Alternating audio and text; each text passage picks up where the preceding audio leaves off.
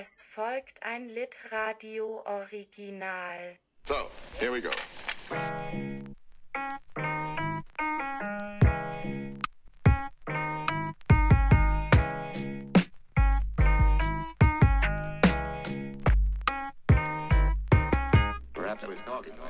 Jetzt äh, sitze ich hier mit Christian Schnalke und wir reden über seinen neuen Roman Gewitterschwestern. Ja, Christian, schön, dass du da bist und mit mir redest. Hallo Juli, ja, ich freue mich auch sehr. Danke dir ganz herzlich für die Einladung. Ja, schön, dass ich hier sein darf. Genau, möchtest du uns ein bisschen erzählen, ganz kurz, worum es in deinem Roman geht? Ja, ich würde jetzt natürlich gerne das äh, Cover ins Bild halten, aber ähm, ich werde versuchen, das im Ton aufzufangen. Gewitterschwestern heißt mein neuer Roman. Es handelt, wie der Titel schon sagt, von Schwestern und von einem Gewitter. Es geht um zwei Schwestern, die bis aus Blut verstritten sind, haben den Kontakt abgebrochen und reden seit zehn Jahren nicht mehr miteinander, haben sich zehn Jahre lang nicht mehr gesehen. Und die ältere der beiden, Grit, lebt mit ähm, ihrer Tochter Millie, die elf Jahre alt ist, zusammen und versucht, äh, so gut wie möglich ihr Leben zu meistern.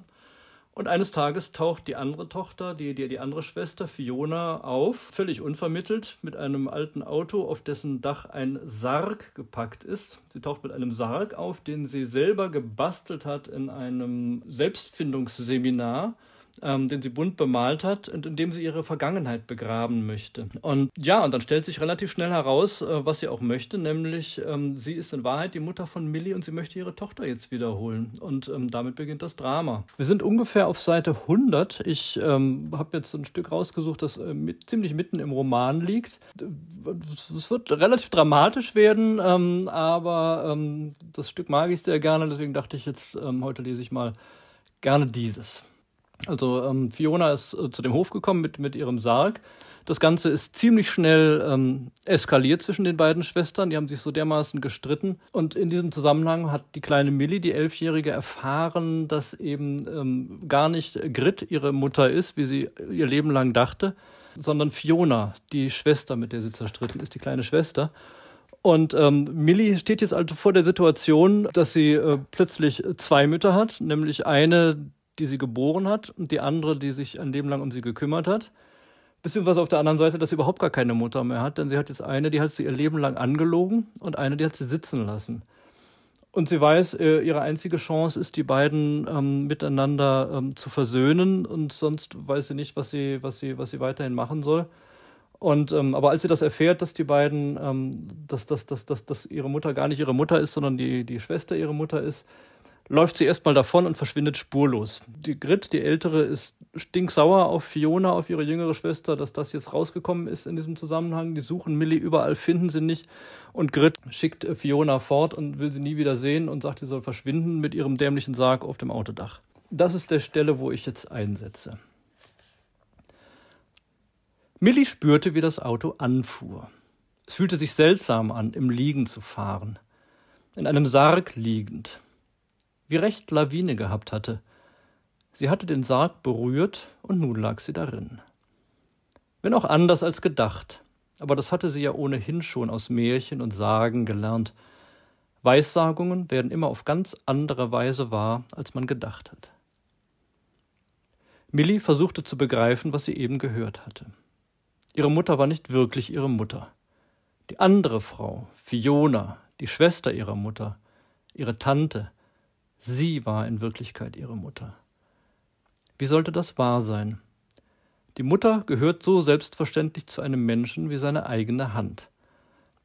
Man kann sich vielleicht mit seiner Mutter streiten, man kann sogar den Kontakt zu ihr abbrechen, wie es Fiona wohl getan hatte, aber eine Mutter bleibt eine Mutter.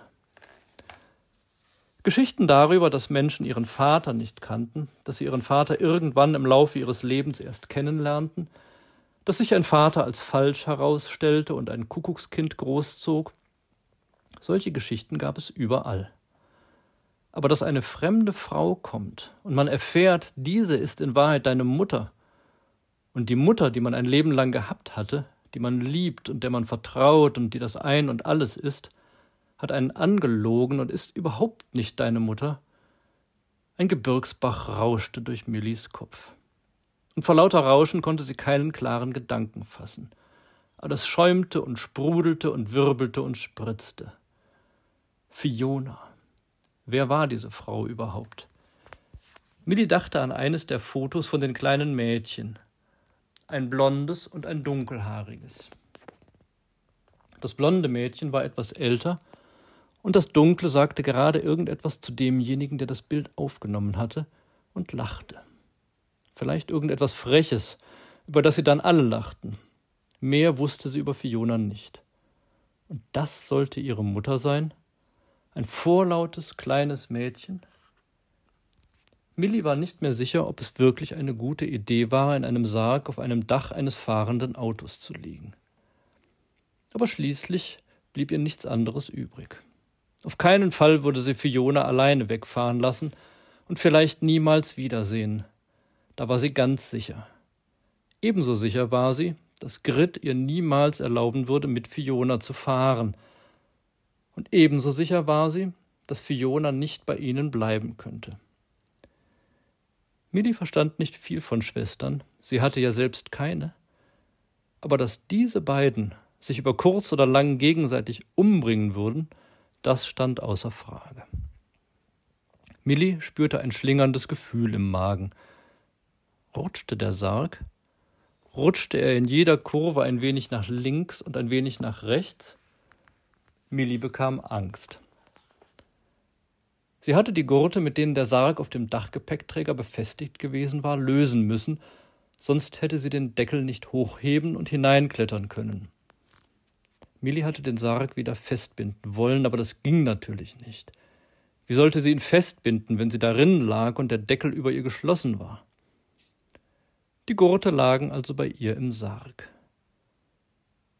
Sie erinnerte sich an den Gedanken, dass es vielleicht keine gute Idee war, ohne Spanngurte zu fahren.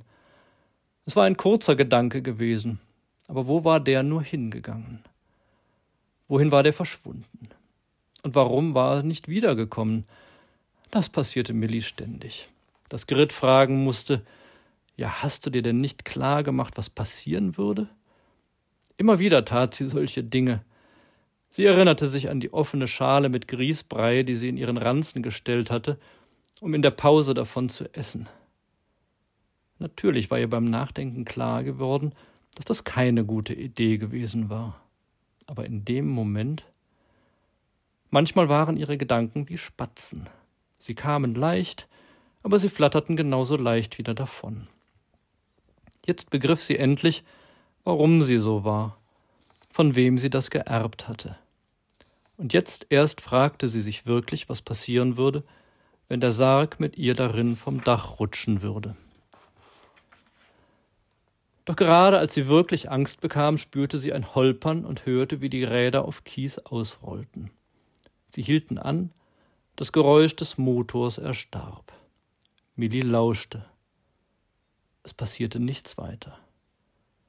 Fiona stieg nicht aus und auch sonst geschah nichts. Was tat Fiona? War sie am Handy? Stellte sie ihr Navi ein? Sobald sie außer Sichtweite der Burg war, noch bevor sie auf die Landstraße fuhr, hielt Fiona am Rand der Zufahrtsstraße an. Sie stellte den Motor ab und blieb in der Stille sitzen.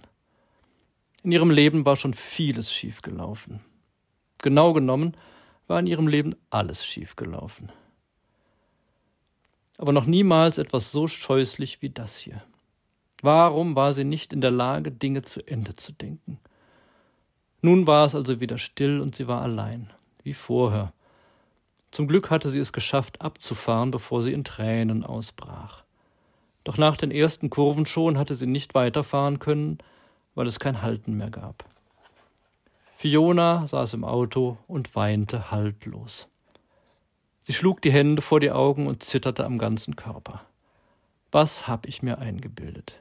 Wie konnte ich so dumm sein? Natürlich kannte sie die Antwort. Tief in ihrem Herzen wusste sie, dass genau das ihr Schicksal war. Letztlich ging es ja nur darum, sich selbst zu zerstören. Alles andere waren Begleitschäden. Und deshalb gab es auch nur eine Lösung.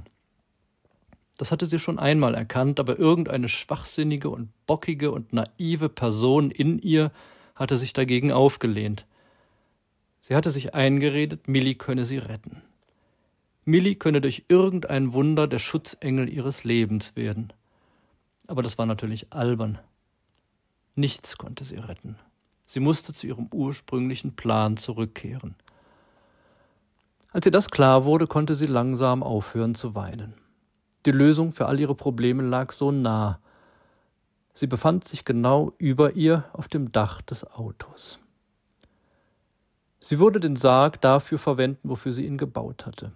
Für sich. Das mit der begrabenen Vergangenheit war ja nur die Idee der schwachsinnigen und bockigen und naiven Person gewesen. Ihre Vergangenheit hing untrennbar an ihr. Grit hatte natürlich recht. Wenn sie ihre Vergangenheit begraben wollte, dann musste sie selbst begraben werden. Sie atmete tief durch und wischte sich die Tränen aus den Augen, als sie über sich ein leises Poltern hörte. Was war das? Sie lauschte. War da etwas von einem der Bäume gefallen, ein Ast? Fiona beugte sich vor und versuchte durch die Windschutzscheibe nach oben zu schauen. Und dann traute sie ihren Augen nicht. Am oberen Ende der Scheibe erschienen zwei Kinderschuhe, einer davon mit einer etwas dickeren Sohle, und dann rutschte ein Kinderpopo die Scheibe hinab. Millie. Auf der Kühlerhaube stand Millie auf und sah zu ihr herein. Die beiden sahen sich lange an. Millie mit ihrem ruhigen und klaren Millie-Blick, Fiona verheult und tränennass mit verquollenen roten Augen. Fiona öffnete die Tür und stieg aus. Sie sah auf dem Dach des Wagens den Sarg mit dem aufgeschobenen Deckel. Es überlief sie heiß und kalt. Oh mein Gott. Millie war in dem Sarg gewesen. Sie hatte sich im Sarg versteckt. Wenn ich auf die Landstraße gefahren wäre und beschleunigt hätte, dann wäre sie jetzt tot. Ich hätte sie am Ende doch noch umgebracht. Fiona sprang förmlich auf Millie zu und schlang ihre Arme um sie. Auch Millie umschlang Fiona. Fiona heulte auf, hob Millie von der Kühlerhaube, stellte sie auf die Straße und kniete sich vor ihr hin, wobei sie das Mädchen keinen Millimeter losließ. Sie presste Millie an sich, und so verharrten sie schluchzend und weinend und sich drückend, bis ein Kombi neben ihnen scharf bremste. Grit sprang heraus. Auch sie sah den Sarg mit dem geöffneten Deckel. Das Bild des verschwindenden Sarges war ihr nach Fionas Abfahrt nicht mehr aus dem Kopf gegangen, bis sie plötzlich begriff, wo Millie sich versteckt hatte. Grit wollte ihre Schwester anbrüllen, aber sie brachte keinen Ton heraus. Sie zerrte Millie aus Fionas Armen, drückte sie an sich und trug sie zu ihrem Auto. Sie setzte Millie auf den Rücksitz und schnallte sie an. Bevor sie einstieg, blieb sie hinter Fiona stehen. Fiona hatte sich nicht gerührt und kniete immer noch, als würde sie auf ihre Hinrichtung warten. Und dann kam der Genickschuss. Du hast sie zum zweiten Mal beinahe umgebracht, zischte Grit. Komm nie wieder in ihre Nähe. Grit stieg ein, wendete und fuhr zurück nach Hause. Fiona kniete noch lange reglos am Straßenrand. Ja, also ich gebe zu, das war ein recht dramatisches Stück. Es könnte jetzt beides sein. Es könnte das Ende des Buches sein, dann wäre es eine Tragödie. Es könnte aber auch das Ende des ersten Akts sein, dann wäre es eine Komödie. Ich verrate so viel. Das Buch hat ungefähr 300 Seiten. Wir sind auf Seite 100. Also welches von beidem das Richtige ist, darf sich jeder selber ausmalen. Lustigerweise habe ich übrigens gerade gestern ähm, Kaffee gekauft bei uns hier in der, in der, in der, im, im Viertel. Und die ähm, Kaffeeverkäuferin als ich dann reinkam und meinen Kaffee, und als sie meinen Kaffee malte, sagte, ach, ich habe ihr Buch gelesen, ich habe ihr Buch gelesen, das war so schön. Ich gesagt, ah, vielen Dank, wie war es denn? Sagte sie, ach, ich habe gelacht und ich habe geweint und es war alles drin. Also ich glaube, besser kann man das Buch nicht zusammenfassen. Sie hat gelacht, sie hat geweint, es war alles drin. Gut, und das wäre jetzt eben das Stück, das ich heute hier ähm, gerne präsentieren wollte. Ja, finde ich schön. Also ich würde da der total zustimmen. genau, ja, ich hab, war auch ganz oft, ich glaube, ich habe, glaube ich, auch geweint. Also kurz vorm Weinen war ich auf jeden Fall. ja, genau, also das mit den Schwesternstreit. Was ich mich so zuerst gefragt habe, ist, wieso überhaupt Schwesternstreit und nicht Brüderstreit? Weil du bist ja auch ein Mann. Also wieso hast du dich dafür entschieden? Ja, also mein voriger Roman war Luma. Ich weiß nicht, ob, ob den jemand kennt, ob den jemand gelesen hat. Luma. Ähm, da habe ich mit zwei Männern vorgeknüpft, äh, die ich aufeinander losgelassen habe. Und ähm, wenn ich Bücher schreibe, dann ist das im Regelfall nicht, weil ich irgendetwas weiß, weil ich irgendetwas kenne, was ich der Welt gerne vermitteln möchte, sondern für mich ist das das Mittel, um um Dinge zu lernen, um der Welt näher zu kommen, um Dinge zu erfahren.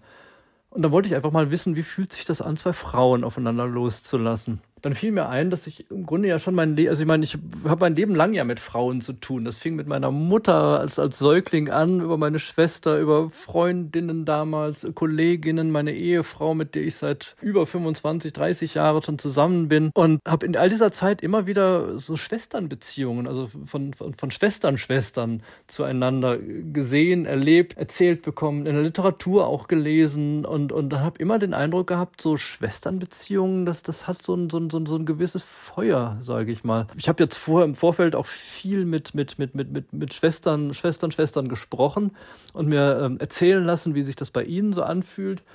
Und ja, und ich hatte den Eindruck, wenn man mit Männern redet, wie ist denn das mit deinem Bruder? Dann sagen die, ja, gut. Dann fragt man, ja, wann habt ihr denn zuletzt telefoniert? Ja, so, keine Ahnung, so vor sechs Wochen. Das sind so die Männerbeziehungen. Und bei Frauen habe ich oft den Eindruck, es mag im Einzelfall ungerecht sein, aber oft den Eindruck, das sind entweder ganz innige Beziehungen. Und dann hört man aber auch ganz oft diese, diese, diese, diese Geschichten, dass Schwestern den Kontakt abgebrochen haben und nicht mehr miteinander reden. Ja, das wollte ich einfach ein kleines bisschen erforschen. Aber dann hast du dich ja auch echt viel damit auseinandergesetzt. Also wenn du davor schon, also generell mit so Geschwisterstreit und da weißt du ja sicherlich auch, irgendwie, was da so markante Unterschiede ist oder was ist dir jetzt aufgefallen im Vergleich zu dem vorherigen Buch, was da so krasse Unterschiede waren? Also das meintest du ja schon gerade mit dem, dass Männer sich vielleicht nicht so viel melden oder so, dass es da krassere Gegensätze gibt. Ja, man, man, man kann das wahrscheinlich schwer ver, verallgemeinern, aber in dem Fall hat es mir jetzt einfach Freude gemacht, Frauen ähm, zu erleben, Frauen auszuprobieren, wie sich das, wie sich das anfühlt. Ich, ich schreibe ja schon relativ, relativ lange, habe ja auch eine ganze Menge Drehbücher geschrieben, ähm, wo dann auch öfter äh, weibliche Charaktere einfach gegeben waren, ähm, wo, wo ich über Frauen geschrieben habe. Eines meiner letzten großen Drehbücher ist zum Beispiel über Katharina Luther gewesen. Zum Reformationsjahr vor ein paar Jahren ähm, habe ich das, das habe ich den, den ARD-Beitrag geschrieben, eine 90 Minuten oder 100 Minuten über, über Katharina Luther. Und die Idee, über sie zu schreiben, die kam nicht von mir, sondern von der, von der Redaktion. Wir würden gerne über, über Katharina Luther schreiben und nicht über Martin Luther. Das fand ich sofort äh, faszinierend. Ähm, zum einen, weil über Martin Luther zu schreiben, dann ist man halt sehr, sehr stark sofort in der Reformation, in der Religion und, und, und in, diesen, in diesen politischen Sachen. Und über sie zu schreiben, weil ich, weil ich selber auch kein religiöser Mensch bin und auch nicht viel Ahnung, ehrlich gesagt, von all diesen Dingen habe, mir das habe alles aneignen müssen, dann ist man eben von diesen Dingen so einen kleinen Schritt entfernt aber ähm, auf einer sehr, sehr menschlichen, weil sie, ähm, ich sag mal, den, den, den Laden zusammengehalten hat. Sie, sie, hat sich um ihn gekümmert, sie hat viel auch mit ihm gearbeitet, hat mit den, mit den Reformatoren auch viel zusammengesessen und diskutiert. Also sie war da auf der Höhe, ähm, musste dann aber gleichzeitig auch, sich auch um, um, um die Kinder, um das Haus, um den Haushalt und, und, und, und um das Geld letztlich kümmern, weil, weil er sich nur auf, dieses, auf, die, auf die Religion fixiert hat und an seinen Krankheiten gelitten hat. Sie einfach, fand ich, ein viel, viel spannender Mensch war. Ich habe, wenn, wenn, ich, wenn ich schreibe, habe ich ich nicht das Problem, mich meinen Charakteren zu nähern. Habe sogar manchmal eher so den Eindruck, wenn ich mich so ein kleines bisschen, bisschen entfernen kann davon, dann, dann, dann tut mir und der Poesie und der Geschichte und dem Roman oder dem Film das ganz gut. Schreib ganz gerne Frauencharaktere. Ja, nicht zuletzt ist mir auch schon in der, in der in, damals, als ich, als ich die Fälscherin von Venedig geschrieben habe, ist mir in der Presse mehrmals bescheinigt worden, ich hätte ein, ein tolles Händchen für spannende Frauencharaktere. Also offensichtlich vermittelt sich die, die, die, die Freude an der Arbeit dann auch nach außen. Ich meine, es gibt ja ganz viele Autoren, wo total kritisiert wird, dass die Frauen total unrealistisch schreiben, weil, keine Ahnung, weil sie sich nicht genug da reinfühlen können und das dann total klischeehaft machen. Aber ich muss sagen, bei dir, also hätte ich jetzt nicht gewusst, dass du ein Mann bist, hätte, hätte ich mir auch denken können, ja, hätte, was weiß ich, wer geschrieben klingt sehr authentisch. Ich danke für das Kompliment. Ja, bei meiner Premierenlesung, das, das war am, am, Weltfrauentag der Woche, bin ich dann auch spontan zur Ehrenschwester ähm, ernannt worden. Insofern, ähm, ja, danke sehr. genau, meine nächste Frage wäre, also das Buch spielt ja zum Teil auf dieser Burg, auf dem Land und zum anderen Teil in einer Hütte in den Bergen. Und ich finde, da sind. Tirol, ja, genau. Mhm. Ja, genau. Ich finde, da sind ganz ähm, also sehr schöne, eindrückliche Landschaftsbeschreibungen drin. Da würde mich interessieren, woher kam da die Inspiration und hast du auch selbst viele Tage in Tirol verbracht? Tatsächlich, ja. Wir fahren seit oder wir verbringen seit ähm, glaube ich, seit 22 Jahren unsere Sommer in Tirol. Sind ähm, im Regelfall einen ganzen Monat dort in, in, in, Ost, in Osttirol, im, im Hochpustertal. Und ähm, auf demselben Bauernhof, in derselben Wohnung, unsere, und, und, und, und, und, und, unsere Kinder sind da im Grunde groß geworden und ähm, sind sämtliche Berge gegangen, die es, die es, die es auch nur irgendwo erreichbar gibt. Ähm, ich habe äh, meine Kinder ähm, auf sämtliche Berge hochgetragen, die, als, als sie klein waren, in der Kraxe. Ähm, ich weiß also, was ich meinen, meinen Heldinnen abverlange, wenn, wenn, wenn, wenn, wenn, wenn Grit ihre Schwester den Berg hochträgt. Ich habe das alles selber gemacht. Dieser Berg, den ich da beschreibe, den ich Gamsköpfel genannt habe, den gibt es so nicht. Das Gamsköpfel, wenn man das googelt, dann findet man einen, einen, einen, einen Hupf in, in Bayern, der, der so heißt. Das habe ich dem, dem Inhalt wegen so genannt. Was die Gams mit dem Inhalt zu tun hat, wird man sehen, wenn man das Buch liest. Aber so diese, diese, diese, dieses Hochlaufen, diese Alm, diese, diese Hütte, in der die, ähm, in der die beiden übernachten, das habe ich alles erlebt und gesehen und, und, in derselben Hütte haben wir mit, mit, mit Familie geschlafen, mit Freunden zusammen. Also das kenne ich alles sehr gut und wenn ich die Details beschreibe, dass man dann aufpassen muss, dass man nicht in die ausgetretenen Fußspuren von, von Rindviechern, von Kühen reintritt und, und, und sich den Fuß verknickt, ähm, das kenne ich eben alles. Ja, spannend. Und was ich auch wirklich sehr interessant fand, war, dass die also dass die Geschichte in einer Burg beginnt, das ist ja auch irgendwie so ein bisschen absurd. Also ich fand, das hatte so direkt so was richtig Märchenhaftes und dann wurde man immer wieder so durch Handys oder so in die Gegenwart gezogen. Ja, aber ich darf korrigieren, es ist ja nur eine halbe Burg. Ja, das stimmt, aber es ist ja für Grit ihre Burg. Genau, ja, ja, ja. Die Burg, die hab, die Burg habe ich mir ausgedacht. Ich wollte einfach ein, ein besonderes Plätzchen haben für sie, einen besonderen, einen besonderen Ort, für den sie kämpft ähm, von dem sie geträumt hat, an, an dem sie hängt. Und sie hat ja auch Schwierigkeiten, das, das zu halten. Es, es, es droht ja alles über ihr zusammenzufallen sozusagen. Und ähm, da habe ich einfach was äh, gesucht und, und, und, und in meiner Fantasie gefunden, was ich selber eigentlich auch ganz, ganz schön finde. Ähm, ich meine, man muss sich auch klar machen, ich sitze ja äh, mal, mal locker ein, ein Jahr lang an, an, an so einer Geschichte dieses Jahr möchte ich dann auch gerne irgendwo verbringen, wo ich gerne bin. Also genau, wir hatten ja vorhin schon über die ganzen äh, Figuren gesprochen, also über die Schwestern Grit, Fiona und über ihre Tochter Millie. Gab es da eine Person, wie, die du am liebsten geschrieben hast? Weil die Perspektiven wechseln ja so ein bisschen. Also du fokussierst dich ja immer so ein bisschen mehr auf die eine. Hattest du da so eine, die du äh, am liebsten geschrieben hast oder war das nicht so? Ah, ja, schwierige Frage. Also, also Grit ist ja letztlich die, die, die Protagonistin der Geschichte. Wenn ich mich zwischen einer der beiden Schwestern entscheiden soll, dann ist, ist es, oder müsste, dann dramaturgisch ist es Grit. Fiona ist ja so ein bisschen bunter, aber was sie die letzten zehn Jahre getrieben hat, bleibt ja auch ein bisschen unklar bis zum Ende. Dann haben wir noch Millie, das ist die nächste große Figur.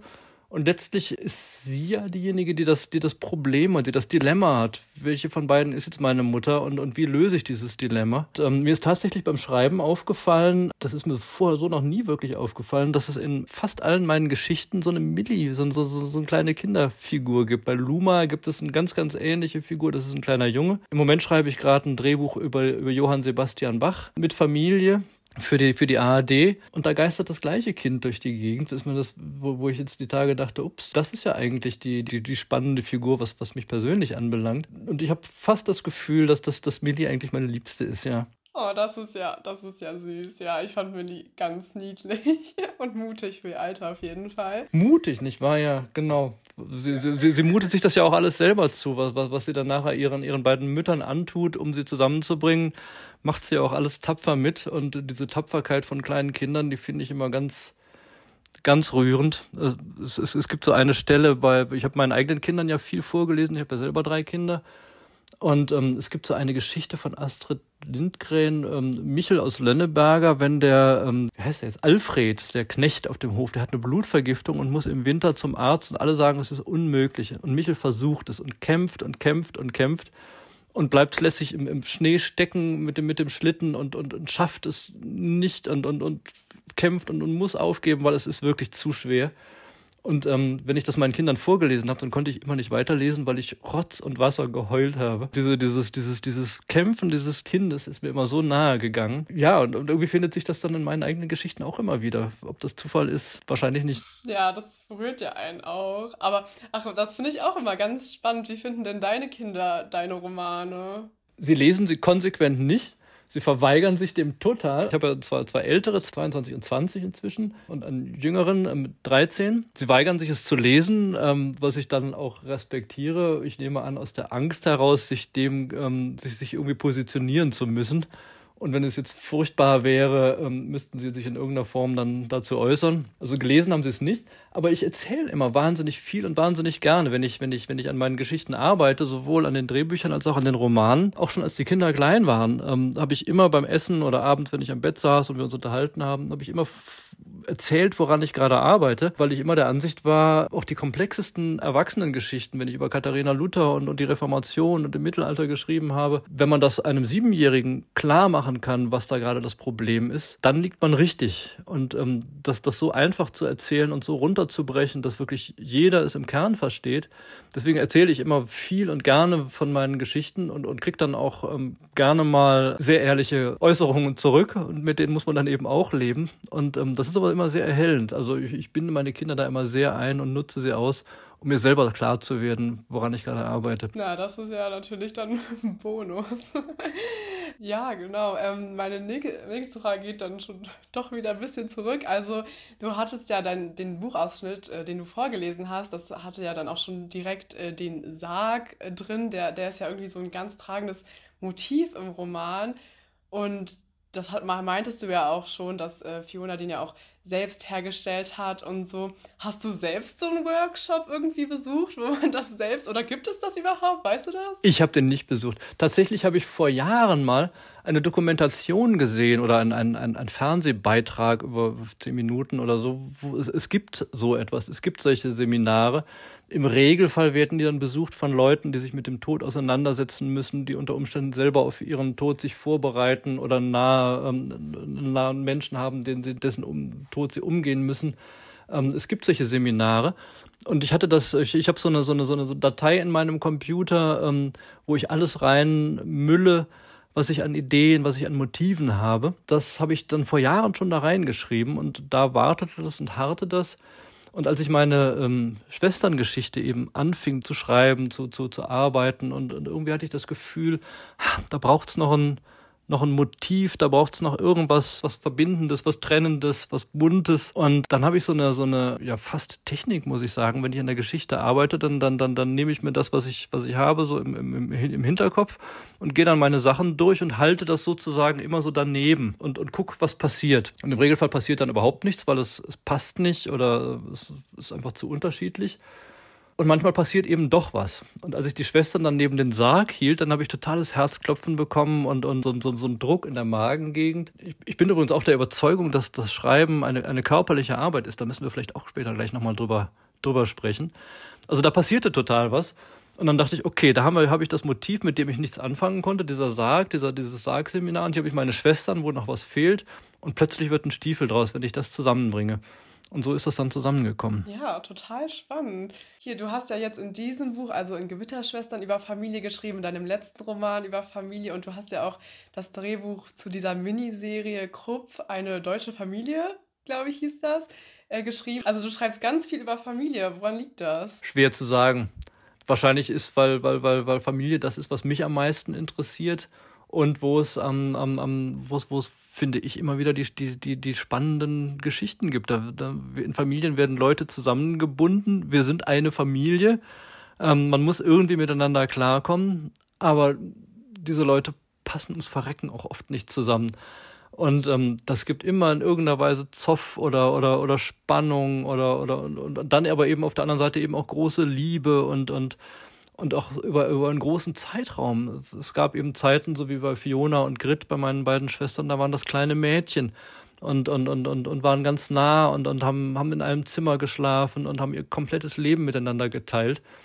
Und jetzt sind sie erwachsen und sind ganz andere geworden und haben sich ganz unterschiedlich entwickelt, sind aber immer noch Schwestern. Und mit dieser Spannung muss man ja irgendwie klarkommen. Und ich finde, da sind so viele spannende Geschichten in diesem, in diesem Umfeld, in dieser, in dieser, in dieser Familie.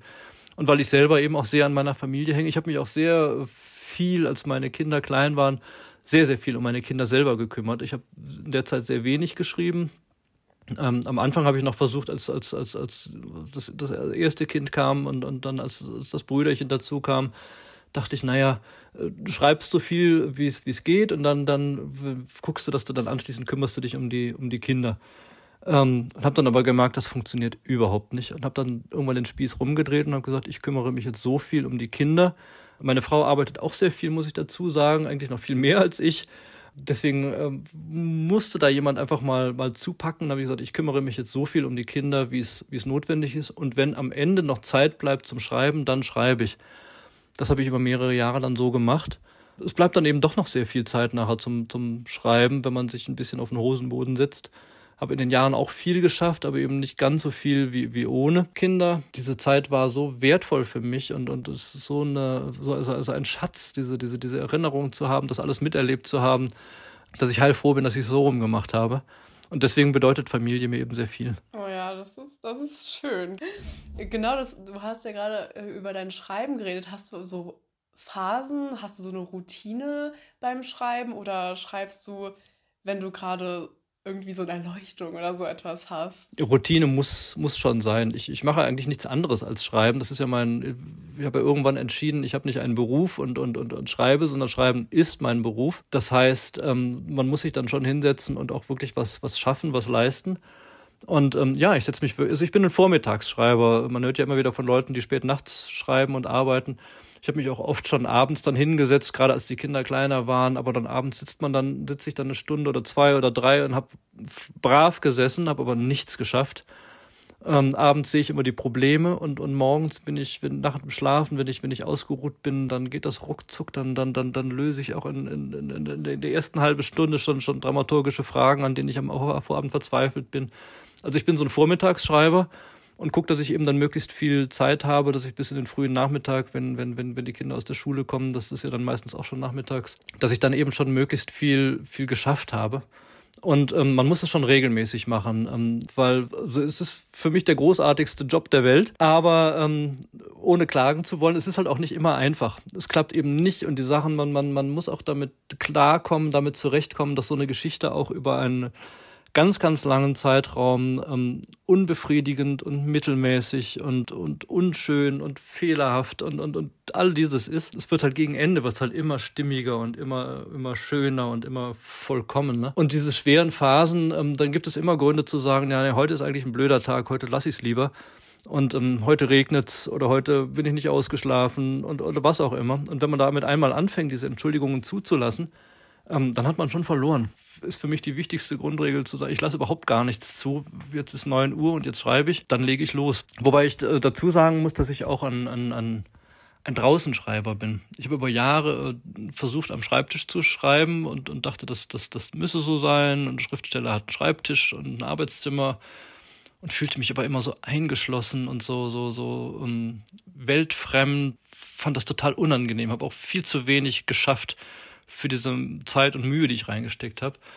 Und habe dann irgendwann angefangen, aus einer gewissen Verzweiflung heraus draußen zu schreiben. Ich packe meinen Computer in den Rucksack, wenn es schön ist, und, und fahre irgendwo ins Grüne schreibe wahnsinnig viel in Cafés und, und genieße das total, ähm, draußen zu schreiben. Wenn ich, wenn ich hier in Köln ähm, mich, mich in, die, in, die, in die Straßenbahn setze, in die Innenstadt fahre, um ins Café zu gehen, dann habe ich eine Straßenbahnfahrt von einer knappen halben Stunde und schon in der Straßenbahn fange ich an und wenn ich in der Stadt ankomme, habe ich eine Seite geschrieben und bin im Fluss und ähm, fühle mich dann wohl, wenn ich unter den Menschen bin, die später auch meine Geschichten lesen und das, das, dann fluppt das.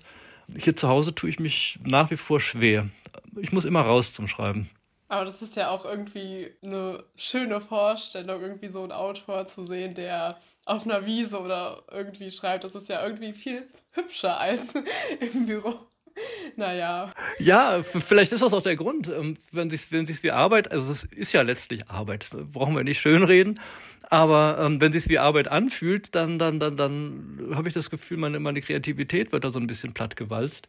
Aber wenn sich's eben anfühlt wie wie wie wie ein netter Tag, wie ein schöner Tag, dann macht mir das Freude und dann dann geht diese Freude auch in die in die in die Arbeit ein. Die Geschichten sind ja dann auch nicht nur nur schön und nur nett und so. Ihr habt ja schon gemerkt, es geht dann auch dramatisch ähm, zu.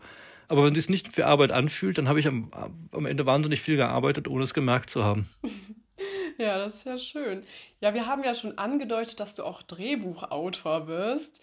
Das finde ich total faszinierend. Was, äh, was gefällt dir da besonders dran oder was, was sind da die Unterschiede für dich, die großen? Es ist ein Riesenunterschied. Drehbuch mache ich schon jetzt auch schon bestimmt 20 Jahre, habe einen Haufen ähm, großer Filme geschrieben, bin mit Glück und mit Fleiß in, in eine Schiene reingeraten, dass ich es zum Glück nicht notwendig habe, ähm, Serien zu schreiben, was, was, ne, was wirklich eine Knochenarbeit ist, was auch nicht, mir persönlich keine Freude macht. Bin auch sehr stolz darauf, dass ich meine Drehbuchkarriere ohne Krimis geschafft habe. Ich bin gar kein Freund von Krimis. Wenn man das Fernsehen, wenn man das Fernsehprogramm durchschaut, dann, dann, dann sieht man, dass 90 Prozent aller Filme sind Krimis. Ähm, das heißt, wenn man sich vorgenommen hat, ohne Krimis klarzukommen, dann ist das schon mal eine Herausforderung. Habe eigentlich immer Filme geschrieben, die sehr individuell gewesen sind, wo keiner wusste, wie es funktioniert, wo ich einen Weg finden musste, ähm, so eine Geschichte zum, zum Funktionieren zu bringen, wo ich, wo ich meinen eigenen Ansatz finden konnte, wo ich meine eigene Geschichte erzählen konnte. Du hast es schon gesagt, ich habe Krupp, eine deutsche Familie, einen großen ZDF-Dreiteiler, dreimal 90 Minuten geschrieben, dann die Patriarchin, auch einen großen Dreiteiler Afrika Mon Amour. Dann habe ich gerade schon erwähnt ähm, Katharina Luther. Dann habe ich für RTL ein 90 Minuten über Adidas und Puma, Duell der Brüder geschrieben. Ähm, und ähm, das sind so, so, so, so, so große, oft historische Filme, die so, so, so, so besonders sind. Drehbuch schreiben sehe ich so ein bisschen, bisschen sportlicher, würde ich mal sagen, als, als, als, als das Romanschreiben.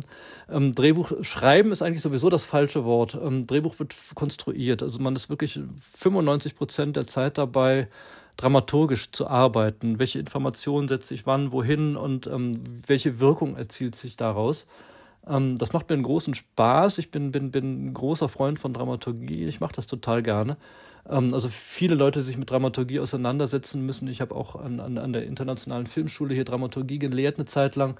Ähm, die Studenten hatten immer den Eindruck, oh, Dramaturgie ist sowas, ähm, das, das, das muss man irgendwie machen, das ist so eine Pflichtübung. Aber völlig falsch, weil Dramaturgie ist beim, beim Drama der, der Wirkmechanismus überhaupt, also das Wirksamste, was man, was, was man haben kann. Dadurch kann man die, die größtmögliche Wirkung erzielen. Viel weniger über Dialoge oder über Beschreibungen oder diese Sachen, sondern wirklich, wie man Dinge aufeinander folgen lässt, wie man, wie man Überraschungen setzt, wie man mit Erwartungen aufbaut. Das ist so eine Freude beim, beim, beim Drehbuchschreiben. Ganz anders aber ähm, beim, beim Roman. Roman ist das, was ich wirklich liebe. Das, das Schreiben spielt da für mich eine ganz besondere Rolle. Ich habe ja eben schon mal gesagt, dass, dass, dass ich gerne inhaltlich äh, schreibe, indem ich äh, Dinge erforsche, so, so, wie diese Schwesternbeziehungen in diesem Fall jetzt hier. Und dann äh, geschieht das durch das Schreiben. Also es ist gar nicht so, dass ich mir was ausdenke und es dann aufschreibe, sondern ähm, ich fange an zu schreiben und nach, nach zwei, drei Sätzen ähm, passiert im, im, im Gehirn, im Herzen, irgendwo in meinem Körper passiert irgendwas und die Dinge fangen an zu fließen und es kommt, kommt ähm,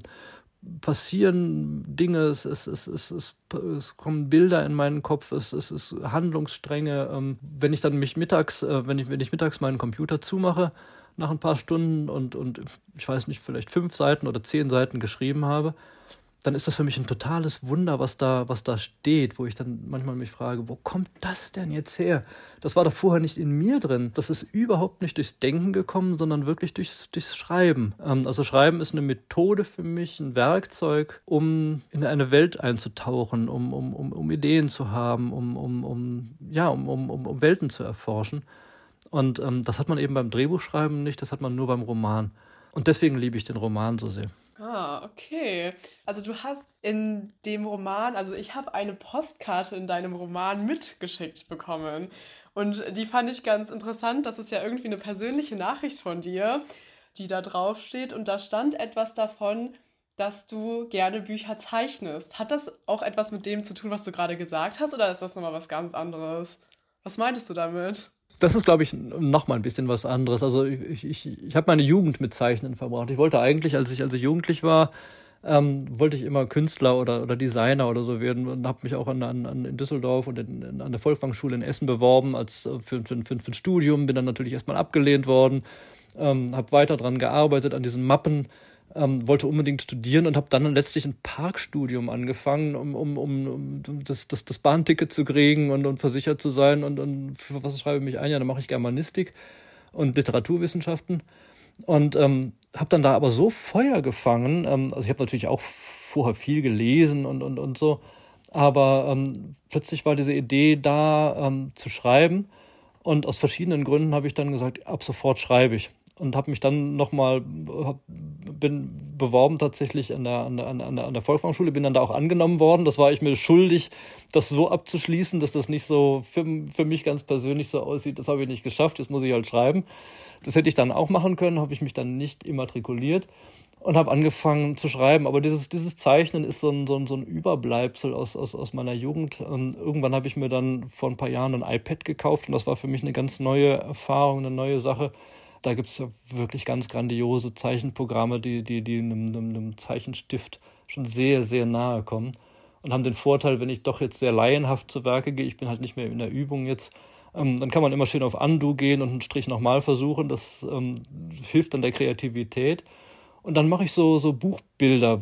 Da bleibe ich halt in meinem, in meinem Thema, erforsche die Bücher, komme den Büchern nah und wer mag, kann vielleicht mal auf meiner, auf meiner Homepage gucken. Da habe ich ein paar davon gepostet, christianschnalke.de, wie das aussieht. Die sind so ein bisschen cartoonig, ähm, ein bisschen hintersinnig. Ähm, dann nähere ich mich den Büchern auf diesem Wege nochmal, ja. Ah, cool. Ja, und nochmal irgendwie zu diesen Bildern von, äh, zu kommen, ähm, von den Landschaften oder so. Also du bist ja auch viel gereist. Ich habe gelesen, du warst sogar zwei Jahre als Jugendlicher in Indien. Wie hat das dein Schreiben geprägt? Vor allem habe ich, ähm, oder was mich, glaube ich, sehr geprägt hat, ich, ich, bin mit meiner Frau, die damals noch nicht meine Frau war, sondern meine Freundin, zwei Jahre in Tokio gewesen. Da, ähm, da ähm, sie, sie, ist Journalistin, arbeitet für die, für die Deutsche Welle und ist seinerzeit ausgeliehen worden zu NHK. Ist also jeden Tag acht Stunden zum, zum, zum Radiosender gegangen, hat gearbeitet. Und ähm, ich bin mitgegangen und hatte jeden Tag dann die Zeit für mich in Tokio. Wir beide haben, konnten vorher kein Japanisch, das ist ein bisschen zufällig zu, auf uns gekommen. Und jetzt saß ich plötzlich in dieser wildfremden Stadt, jeden Tag ähm, mit, mit Bahnfahrten von Daniela äh, neun Stunden oder zehn Stunden ähm, alleine in, in, in Tokio, äh, in, dieser, in, dieser, in dieser Fremde, in dieser faszinierenden Welt. Und da habe ich beschlossen, angefangen, ähm, ernsthaft zu schreiben. Da ähm, mir erstmal das, das, das Drehbuch rausgepickt, habe äh, Dramaturgie gelernt, habe hab Filme analysiert, und habe mein erstes äh, Drehbuch, äh, mein, mein, ein Treatment verschickt von dort aus. Ähm, das war auch total ähm, super, wenn ich dann, dann habe ich in, in, Berlin bei der Produktionsfirma angerufen und gesagt, ah, ich rufe aus Tokio an und so, ah, ich stelle sie mal ganz schnell durch. Das, das, das war ich immer derjenige, der aus Tokio anrief und habe dann tatsächlich mein, mein, mein, mein, mein erstes ähm, Filmtreatment äh, verkaufen können an, an, eine Produktionsfirma. Das ist zwar bis heute nicht realisiert worden, aber zumindest hatte ich den Fuß in der Tür, habe dann einen Auftrag bekommen von, von denen und, und bin dann eine Zeit lang erstmal beim, beim Drehbuch hängen geblieben. Hatte vorher natürlich auch schon, schon, schon, schon, schon Prosa geschrieben, habe äh, Romane angefangen, Erzählungen und, und, und was man so schreibt. Und ähm, habe mich dann eigentlich Jahre später erst wieder daran erinnert, eigentlich sind doch die Bücher meine Liebe und das, das will ich doch eigentlich machen. Und habe dann eben neben dieser Drehbucharbeit angefangen, intensiv mich mit Büchern auseinanderzusetzen und Bücher zu schreiben habe, glaube ich, zweieinhalb Romane geschrieben, bis es mir gelungen ist, einen, einen Verlag tatsächlich zu finden. Und habe dann mit Römisches Fieber, bei dem es ja um deutsche Künstler im 19. Jahrhundert geht, wo ich meine, meine Liebe zum Zeichnen wieder entdeckt habe, zum ersten Mal ähm, einen Verlag gefunden, den Piper Verlag, und habe mit Römisches Fieber und Fälscherin von Venedig eben zwei Künstlerromane im 19. Jahrhundert geschrieben. Aber auch zwei, zwei, zwei sehr spannende ähm, Thriller-artige ähm, Suspense-Geschichten. Ähm, ohne, ohne Spannung ähm, kann ich es ja dann doch nicht tun. Das hat einen riesen Spaß gemacht. Ja, und das ist letztlich gefruchtet aus dieser, aus dieser Tokio-Zeit. Und ich glaube, da habe ich mir auch angewöhnt, draußen zu arbeiten, weil wir hatten eine winzige Wohnung.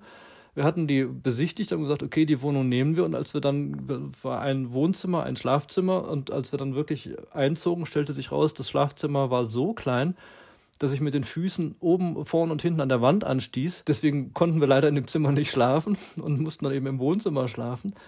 Ähm, was aber in Japan auch wunderbar funktioniert. Man schläft ja auf Futons, auf diesen Tatami-Matten und die werden ja auch traditionell dann tagsüber weggeräumt. Das ging also alles ganz, ganz prima. Aber es war so klein und im Sommer ist es so heiß und, und schwül in Tokio.